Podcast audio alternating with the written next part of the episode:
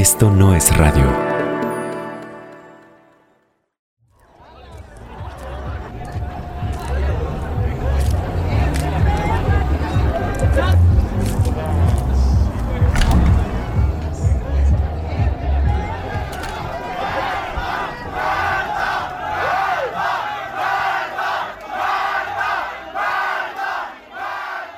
Bienvenida, bienvenido y bienvenide a Queer, Historias Disidentes.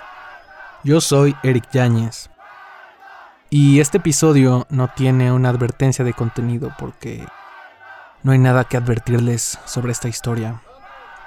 Más bien, solo quiero advertirles que tal vez se pongan a bailar. Esta es la historia real de José Moreno y la hemos llamado Mucha Vida.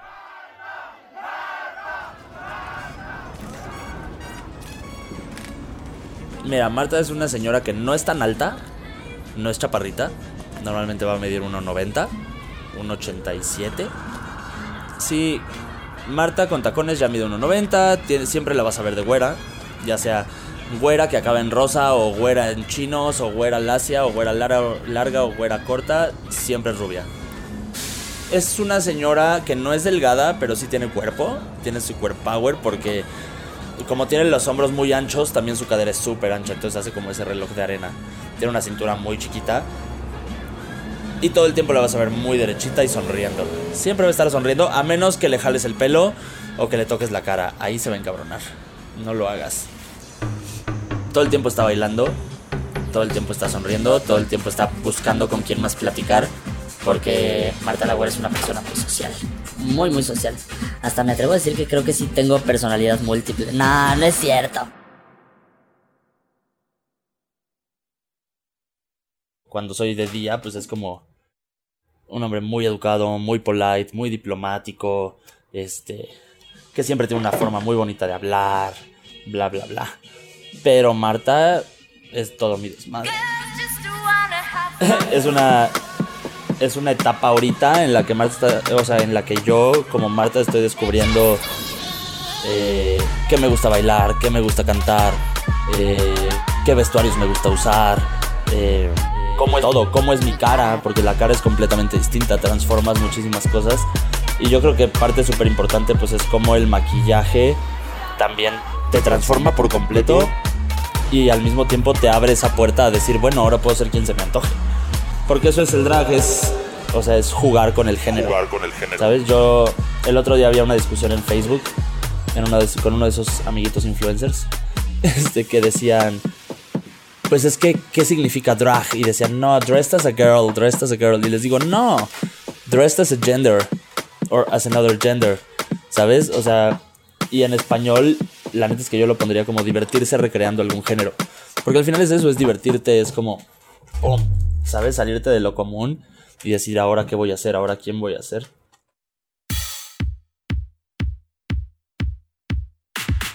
Alguien que te diga, ¿cuál es el kit básico para hacer drag? Alguien que te diga, ¿cuál es el kit básico para hacer drag? There's no basic shit. There's no basic shit. Base, polvo translúcido, delineadores, sombras, contura en crema, contura en polvo, iluminador, rubor.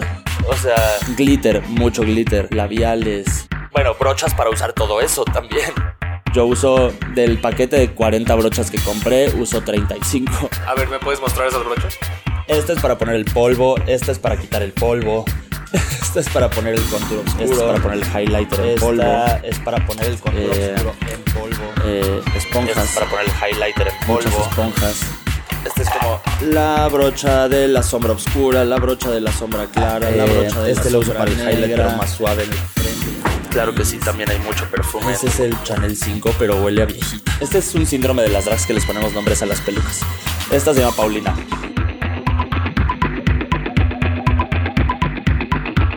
Pero esta me encanta, le dicen la peluca maldita. Porque cada que te la pones, alguien te toma una foto infragante y dándole un trago a una chela. Eso es una leyenda que se está volviendo realidad. Vestidos dorados o con lentejuela, con print de serpiente. Hay guantes negros, blancos, rojos de leopardo. Cintura. Y aunque saques la panza, no hay dedo. porque no Lo suelo rellenar con dos pares de calcetines de cada lado. Uno o dos pares, depende qué tan chichona quiero que sea Marta ese día. Yo dos o tres pares de medias, medias, medias, pantimedias, de señora, de viejita. Esas, de las compresoras.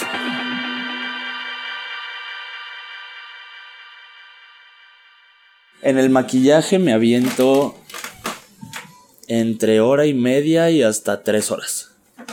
Depende qué tan, qué tan descansado esté, depende qué tan sobrio esté, depende qué tan de buenas esté, o sea, todo. Marta al principio me daba pena. A mí me daba mucha pena. Que supieran que existía, que supieran que era yo, que que supieran que había como este lado súper femenino dentro de un güey que de día es súper masculino. Pero poco a poco fue... O sea, se fue apoderando de mí. Marta se fue apoderando de mí, se fue apoderando de mi departamento, se fue apoderando de mis cosas, o sea, allanó mi casa y, y también allanó mi forma de ver la vida. Yo era un señor muy feliz y muy tranquilo. O sea, yo iba de mi casa al trabajo, del trabajo a la casa.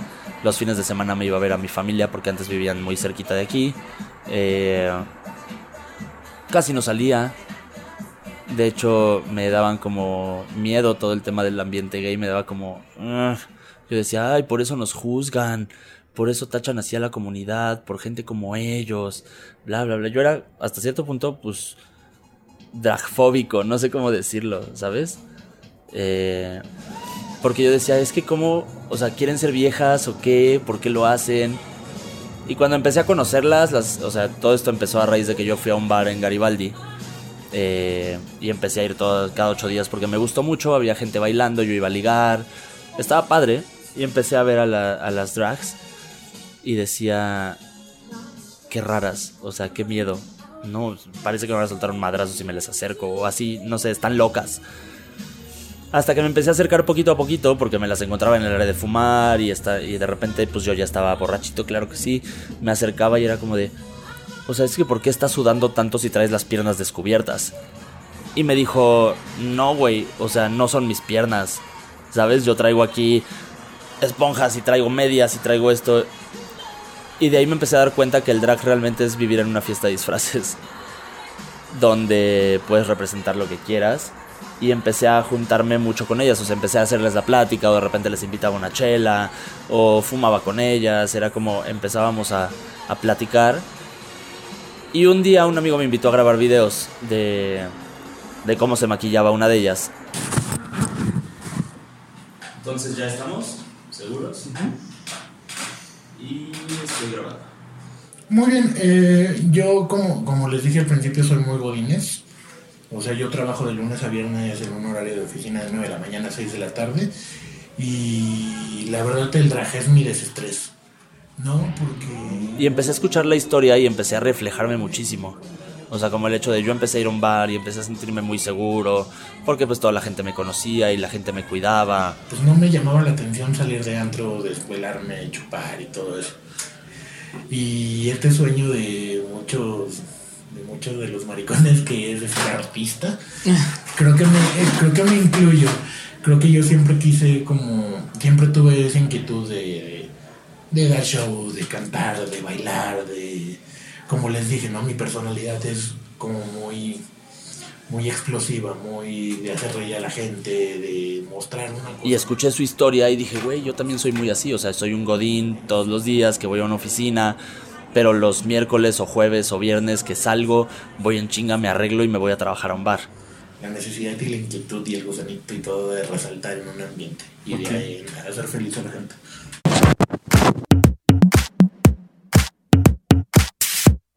Como yo empecé a sentirme muy seguro en un lugar, empecé a, a ver que había mucha apertura, que iba gente vestida como se le antojaba.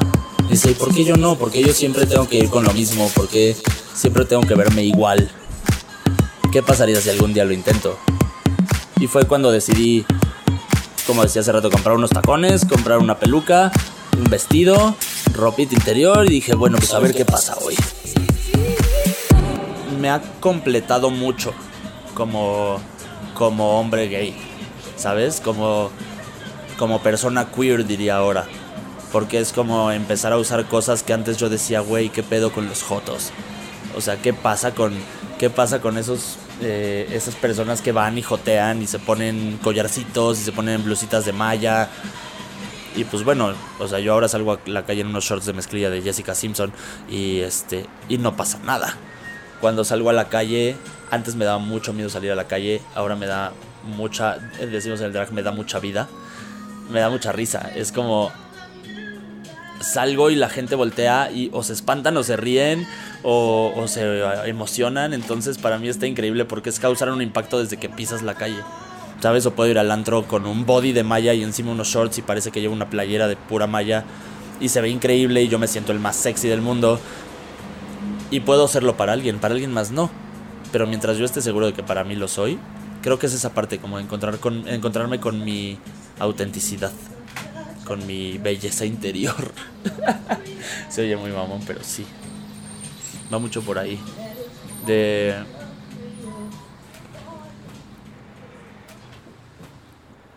O sea, es muy curioso porque hace que fueron como cinco meses que nos vimos para la entrevista.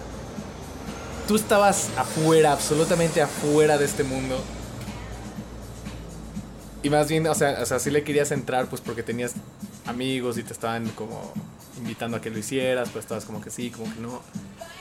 Y no mames, o sea, en cuatro meses entro y ya todo, todo el departamento es Marta y hay garras de Marta por doquier. O sea, se respira Marta en cada esquina. Ay, ya sé, huele a Chanel 5. Huele a, huele a señora. o sea, y se me hace como increíble la transformación que...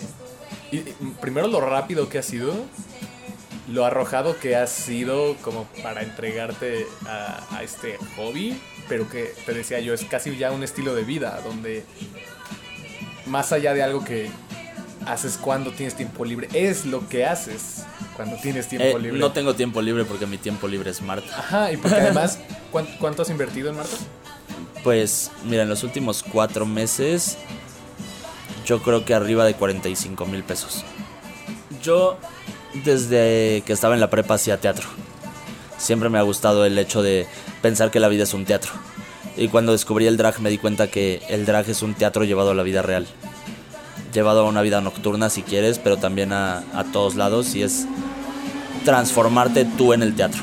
Para mí es una pasión que traía guardada que hay gente que lo prueba y no le gusta, yo lo probé y me enamoré y decidí invertirle todo, así como alguien que eh, le gusta mucho escalar, decide invertir en cuerdas, en arneses, en picos, en casco, en zapatos especiales, porque tengo un hermano que es escalador y él ha invertido mucho dinero en eso.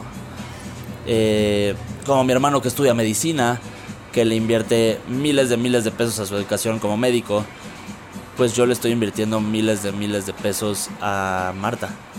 Porque es alguien, eh, es un personaje en el que creo y en el que, en el que he invertido tanto porque sé que puede llegar muy lejos si yo lo decido.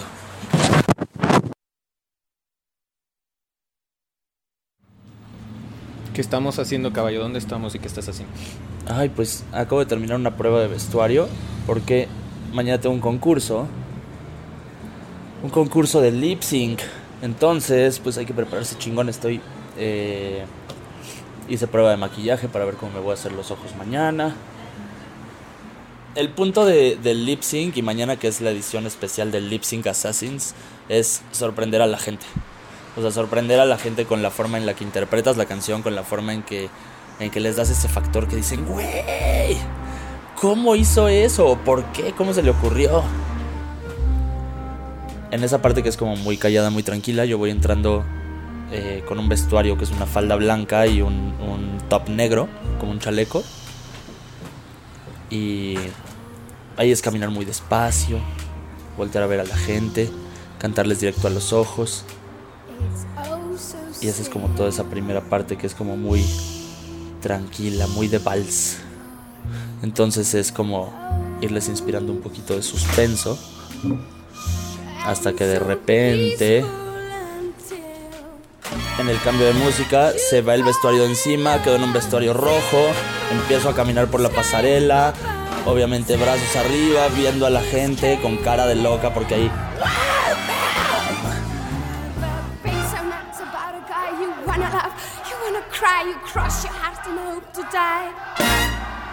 Como que el literal ahí sí Marta toma control de mi cuerpo y me vuelvo otra persona. Me vuelvo otra persona me vale madres todo. Yo voy y, y me entrego, me entrego, me entrego, me entrego. Es como ¡pum!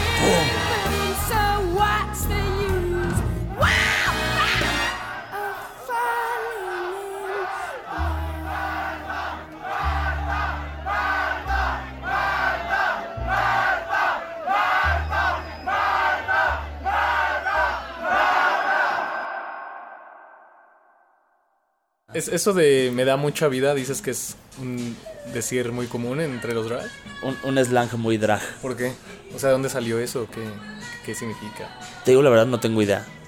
Pero desde la primera vez que lo escuché, me dio mucha vida. o sea, fue como. Claro, es una expresión muy real. Como que te dan ganas de vivir, por así decirlo. Es una expresión que engloba muchas cosas. Todo en el mundo drag engloba muchos sentidos juntos. O sea, hay muchas palabras. Como puede ser el me da mucha vida, es salir a divertir a la gente y lo único que esperas a cambio es una sonrisa, claro, una propina porque le estás invirtiendo un chingo de dinero. Y y al mismo tiempo es yo entregar toda esa parte en la que puedo inspirar a alguien más. ¿No? A, realmente decir, güey, pues sí, eres un hombre súper macho, súper cabrón y tienes barba y estás pelón. Pero si lo eliges también puedes ser una mujer espectacular que se sube a dar un show de Rafaela Carrá, ¿sabes? Si lo, si lo tomo como cuál es el sueño o cuál sería mi fantasía con Marta, sería llevarla a un show que tuviera ella sola con ayuda de mucha gente obviamente, pero donde pudiera irle a transmitir a, a todo ese público no LGBT lo importante y lo inspirador que puede ser el drag. Y no quieres lluvia en tu desfile. Ay, me agarraste en curva con esa pregunta porque ya sé que tenía que ver con la canción. no, there's no rain on my parade, bitch. No. Y si hay lluvia es porque yo quiero que haya lluvia. Súbele, súbele esa mano. Ya no le puedo subir. No. Ya está hasta arriba. Ahora le he bajado la música. Igual.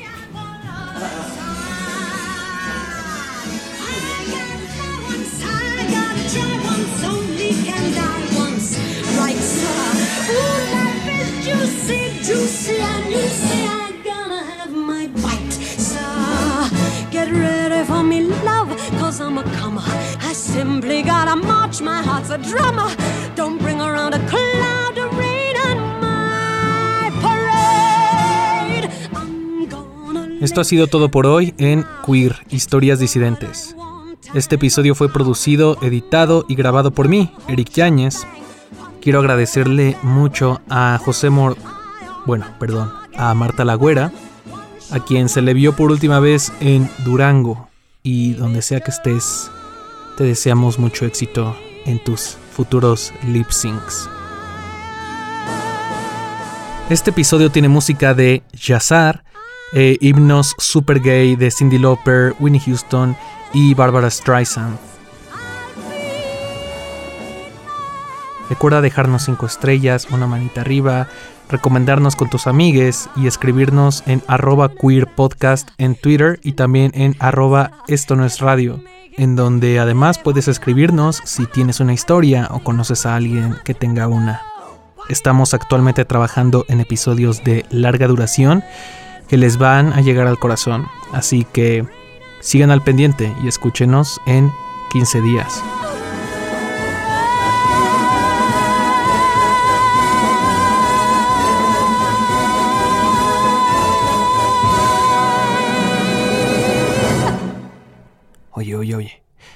Antes de que te vayas, te quiero recomendar otro gran podcast sobre la sexualidad, el placer, la no monogamia y la ternura.